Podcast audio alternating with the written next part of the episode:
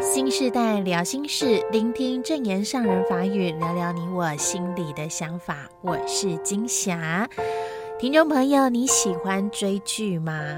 金霞很喜欢追剧哦，所以呢，喜欢追剧的朋友或许就知道，早期有一套啊，这个爱情剧里面会有的公式，就是不管是男主角还是女主角，到最后就会莫名得到了血癌。那如果没有进行骨髓移植，那出戏就会以悲剧来收场。在现实生活当中，其实也有不少人罹患着血液相关的疾病。那么也是需要透过造血干细胞移植找到活下去的希望。来和您说到这个统计数字哦，全世界每三分钟就有一个人得到血癌，而且根据国健署最新资料显示，可能是环境污染的增加，也或者生活饮食方式的改变，血癌已经成为国人癌症死因的第九位。在台湾，则是平均每个月有三百位血癌病患正等待着移植。那么，对捐髓者来说，其实决定要捐的这一刻，真的是需要极大的勇气。不过，换一个念想想。受髓者，也就是这些血液患者，在生命受到威胁，而且不能确定能不能等到合适的造血干细胞情况下，他们面对生命转折也是需要很大的勇气，因为他们不知道能不能够有明天的希望。在我们今天的内容当中，就和听众朋友来分享，在志工早会，德兴师傅就跟我们提到了，他曾经跟捐髓者分享过：“我是平安健康的，但平安健康的我，爸爸妈妈都会为我担心，何况是这些血液患者的爸爸妈妈，是不是这一份的心念更是忧虑？”而在《无量义经》当中，曾经有一句经文提到。头目髓脑悉施人，两千多年前，佛陀就曾经说过，布施不只是身外物可以来布施，连身体器官都可以捐赠出来。以现在来看，就好比捐赠造血干细胞，也是一种爱的布施，而且是。无损己身的爱的布施。今年是慈济骨髓干细胞中心成立三十年，德兴师傅就从当初上人成立骨髓资料库的历史开始说起。而在这三十年来，因为医疗团队的努力、志工用力的宣导、举办验血、建档活动等等，终于带动了台湾捐赠造血干细胞的风气，让爱心凝聚，也让无数的生命能够再次。延续绽放光芒，那捐髓可怕吗？今天的内容当中，就来听到德兴师傅分享这些捐髓者们的心声，他们是如何用生命感动生命，这一个个爱的真实故事。天气天有不测风云，那人生其实也是一样。也是有无常的视线，所以我们在今年的十月七号的时候，是我们骨髓三十周年。记得当年我们看到患者，他们说：“我好想活下去，你能救我吗？”内心的呐喊。呃，那时候很感恩呢，美国的温文玲小姐呢，因为她本身罹癌血癌，她自己。感同身受，在美国的骨髓资料库寻找配对，并没有配对到。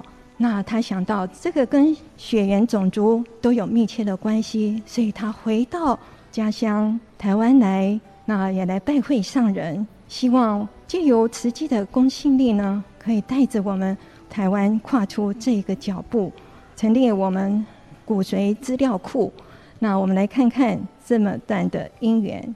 啊，白血病哈，血癌啦，哇，那就没办法，无法度啦。现在医疗呢，已经进步到有法度，迄个配对骨髓，哈，骨髓配对啊。当初呢，哦，实在是不是我有钱，实际不是有钱呐，不过呢是有心。救人上重要。虽然一寡学者、一寡医生拢讲，迄些用足侪钱呢，足侪钱的呢。我感觉讲，哦，生命唔是用钱去评估的呢。那生命哪能用钱去评估呢？还有呢，我们台湾的医疗呢，什么物件会当徛起来甲人比拼？我想，就是用爱。生命可贵啊！医疗有机会抢救回来的生命，为什么我们不去做呢？哪怕是万分之一的机会，或者是几十万分之一的机会，我们都要把握啊！我们都要把握，即使是十万分之一的机会，我们都要去努力。所以我们成立骨髓资料库势在必行。我们看看这一段的因缘。十月二十号，慈济基金会台湾骨髓捐赠资料中心正式成立了。这距离温文玲拜访上人仅仅十个月的时间。捐髓救人，无损己身。当时志工最常被问到的问题就是：要我捐赠龙骨髓，那怎么可能？的确，当时人们误以为骨髓就是龙骨髓，这当然是错误的观念。于是商人开始用各种场合倡导着救人一命无损己身的观念，慈济志工也在各地开始陆路奔走，隐隐宣说，他们相信有人缘的地方就有髓源。一九九三那个时候，刚好是大陆正在如火如荼嘛，我们一天到晚都在办园游会啊，在办园游会的当下，都会另外再设一个抽血的摊。我们不到两年，就两万只就有了。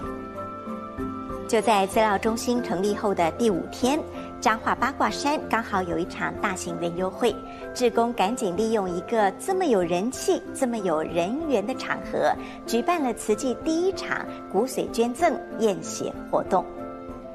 一整天下来，募到了超过八百笔的志愿者资料，哇！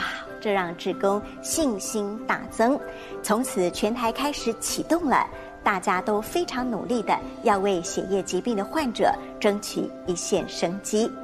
就在众人的努力之下，骨髓资料库成立两年之后，已经募到超过十万笔的捐赠者资料，也在资料库成立半年后，迎来了第一例。非亲属间的骨髓捐赠成功的哦。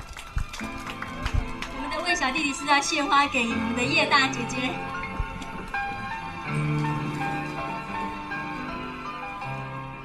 当这位大姐姐的骨髓植入我的体内的时候，我就很感动，因为我跟她非亲非故，她让我感觉到就是自己还是有一份希望。因为有了捐学者的这份心，我记得当年我们叶美金同学，他的那份悲心让我们非常感动。我们关怀组关怀他，捐学之后有没有什么样的状况？他说：“哎，我已经忘记我有做这一回事来。”他说：“落地为兄弟，何必骨肉亲？”他说：“如果还有十次机会，我都愿意捐呢。”哇，当下我们听得都非常的感动啊！这很像温文玲。他当年的感受说：“在我生命陷入最黑暗的泥沼时，佛菩萨示现给我的是莲花处处的人间净土。”现在和和大家分享几个我所会遇到捐髓者，让我非常感动的。有一位慈诚师兄的女儿，她在四十岁的时候配对到，当她配对到的时候。他很开心，因为他已经等待十九年了，他一直很期待有这样子的付出的姻缘。可是当时他听到的讯息，他不是唯一的，但是他又非常的期待。刚好他上班的旁边就是城隍庙，他就跑到城隍庙去祈求观世音菩萨说：“菩萨，我今年已经四十岁了耶，我已经建党十九年了，希望你可以满我救人的心愿。”他说：“他说了以后，他又觉得，哎呀，我会不会太自私啊？所以他又转了一个念说：菩萨，那这样子好了，你还是让他配对到最适合他的人吧。后来呢，我们的关怀组通知他要见见，他说：“哎，是我吗？是我要捐吗？”关怀组说：“对，就是你。”哇，他好开心哦，他终于可以实现他的愿望。可是要在七月配对的时候，还没到捐髓日，就听到受髓者状况不稳定，必须要延后。他就非常懊恼的跟同事说：“你看，你看，现在又没希望了。”同事很善解的告诉他说：“你怎么可以说没希望呢？你应该要想的是，他现在不稳定。如果你现在勉强做的话，对他是没有帮助的。你应该是要先为他祝福，让他稳定下来，这样子你才可以帮助他呀。”诶，他一听，嗯，有道理。他又到城隍庙再去求观世音菩萨。那后来就接到通知，九月可以捐了。哇，他好开心哦！那我刚好回来。关怀组一听，刚好回来的意思是什么呢？他说：“我要出国。”哎，啊，出国？可是你有前置作业。他那时候第一个念头闪过是：哎，你们上一次说可以延后，那我是可以延吗？那中心就说：“那我们尊重他，让他出国之后回来再做决定。”结果他出国，但是心都悬挂着。啊，我求了两次观世音菩萨，万一的话，哇，那不是。我等了十九年的心愿就空了吗？所以人虽然出国，心念一直都悬挂着，回来赶快看啊，还好，受水者还在等待中，他很感恩。讲到这里，我们关怀组说他的受水者啦是八十公斤，我一看哦，他大概只有六十公斤，所以当时关怀组想说他要进来金色的因缘可能嗯比较微薄。可是没想到他竟然是一次就过关了，哦！我当时听了他这个分享，我非常的感动。我跟他说：“哎呀，我终于知道我们的细胞真的是微笑哎。”那第二个是有一位我们青少年的青少班的一个女孩，因为接近慈济以后，她发了一个心愿，她要救人，所以她在十八岁的时候呢，她就去建档了。他在大三的时候配对到了，配对到的时候，他很开心的跟妈妈说：“妈妈，我要去捐骨髓。”妈妈就跟他说：“不可以。”啊，他就很懊恼。姐姐又支持他说：“你一定要去捐哦。”哇，他很两个为难。关怀组知道了，也去游说妈妈，但是妈妈态度非常的坚定。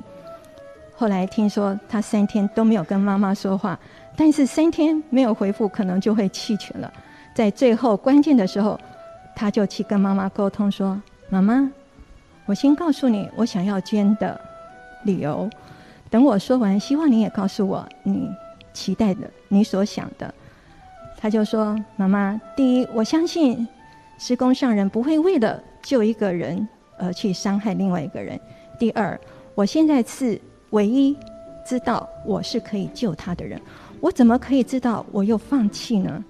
第三，施公有说哦。”对的事做就对了，妈妈你觉得呢？妈妈就回应他说：“我怎么知道你这么快就配对到？哦，原来妈妈是不忍心啊，所以他就跟妈妈说：‘那假如我要去捐髓，你愿意陪我去吗？’妈妈就说：‘那你愿意让我陪吗？’啊，两个就达成了。那这个女孩知道她自己的血管比较沉，所以她很努力的做运动，可是来的时候。扎了第一针很顺，第二针就没有那么顺。妈妈在旁边看得很不忍，说：“不要了，不要了，我们回去吧。”他就说：“都已经来了，怎么可以回去呢？”因为他很坚定要去捐髓。妈妈就在这个时候圆满他的心愿。所以当妈妈来到金色的时候，妈妈就说：“还好，他女儿做了一个很坚定的抉择。”他妈妈其实是一位护理人员，知道女儿要捐髓，是女儿自己做志工的时候，曾经也跟他分享说，他去到医院看到很多老人家在打针，那他说：“哎，他们好像都不会痛。”哎，妈妈因为是护理人员说：“怎么有可能呢？”他们是想，如果我忍耐一下就可以赶快好，那我就忍耐一下吧。所以女孩就趁这个机会。又把这个妈妈曾经告诉她的因缘告诉妈妈，多有智慧的孩子，让妈妈记起了她只是忍一下的痛，她应该要完成救人的心愿。另外有两位年轻人，他都是妈妈陪着他来。那我就问这两位年轻人：“你们捐髓用多少时间？”他说：“六个小时。”旁边的妈妈我就问说：“妈妈，你生他用多少时间？”一个妈妈说：“很快很快。”另外一个妈妈说：“哎呀，好久好久，我都忘记了。”我说：“没关系，你慢慢想。”后来妈妈想：“我生第一胎的时候用了二十几个小时，他是第二胎，嗯，我想我还是有用了十几个小时。”妈妈就说：“因为他骨盆腔不容易开，所以他想应该还是用了十几个小时。”我就跟这个年轻人说：“你看，你妈妈光要把你生出来就用十几个小时。”你才用六个小时，不用怀胎十个月，而且也不用负责抚养哎。以后有姻缘，人家见到你还跟你说感恩哎。你觉得这样子有没有价值啊？他就点点头。那我就问妈妈说：“你知道他要捐血的时候你怎么想？”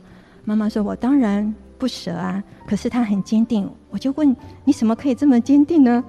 这时候妈妈就抢着说：“因为他常常去捐血，而且他是捐血小板。”哦，原来妈妈。